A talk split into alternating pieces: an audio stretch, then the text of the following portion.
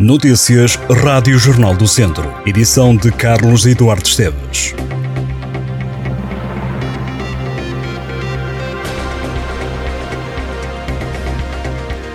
O jovem de 21 anos, que a semana passada ateou um incêndio florestal em Sepões, no Conselho de Viseu, ficou em prisão domiciliária e com pulseira eletrónica. O homem foi presente ontem a um juiz de instrução criminal do Tribunal de Viseu que lhe decretou as duas medidas de coação.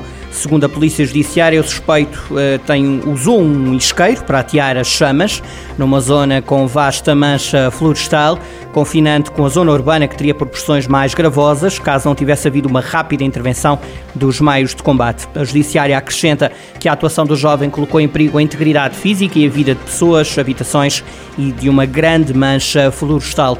O homem disse às autoridades que provocou fogo por estar com problemas pessoais e familiares e por se encontrar com algum stress não tem antecedentes criminais.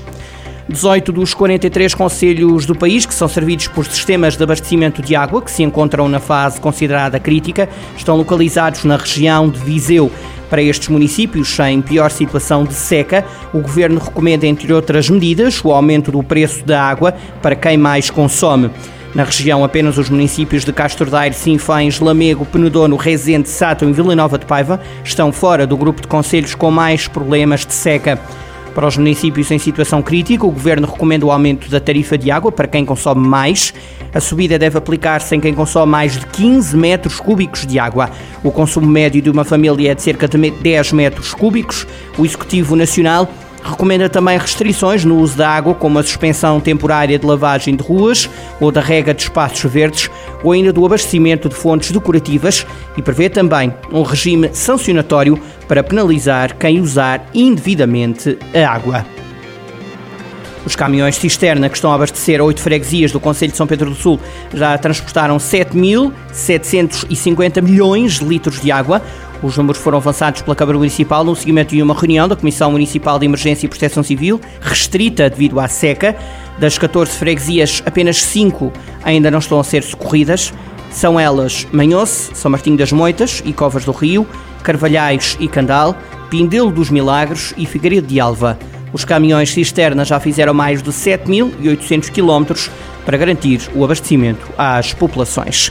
A partir de domingo, dia 28, os passageiros e as viaturas vão ter um novo acesso à central de caminhonagem de Viseu, devido às obras de construção do novo Centro de Operações de Mobilidade e de Remodelação do edifício já existente.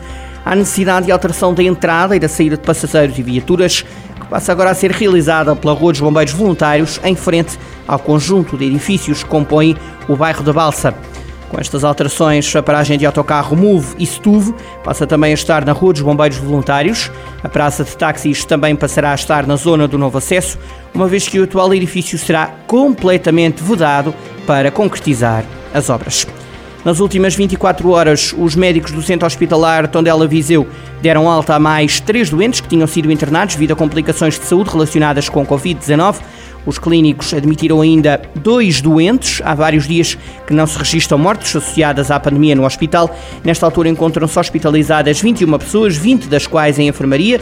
Nos cuidados intensivos dedicados ao novo coronavírus permanece apenas um doente. Penalva do Castelo vai ter já no próximo ano uma praia fluvial. A garantia foi deixada ao Jornal do Centro por Francisco Carvalho, presidente do município penalvense, no dia que se comemora o feriado municipal. A praia vai estar a 150 metros da estação de tratamento de água de Ruidão, na freguesia de Castelo de Penalva. O espaço de lazer que vai nascer no açude do Vais vai ter sanitários, um bar de apoio e alguns guarda-sóis. Hoje é feriado municipal em Penalva do Castelo, celebra-se o padroeiro São Genésio. A data vai ser assinalada com festas até domingo. No cartaz estão nomes como a banda Némanos e os Hi-Fi. Começa esta noite a Romaria de Nossa Senhora dos Remédios em Lamego. O autor que investiu entre 400 e 450 mil euros numas festas que vão durar 16 dias. A Romaria só vai terminar no próximo dia 9 de setembro. Entre os dias com mais público estão os dias 6, com a Marcha Luminosa, 7, com a Batalha das Flores e 8, com a majestosa Procissão do Triunfo, em honra de Nossa Senhora dos Remédios.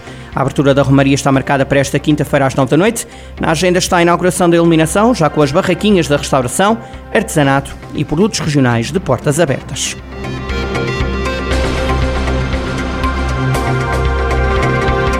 Estas e outras notícias em jornaldocentro.pt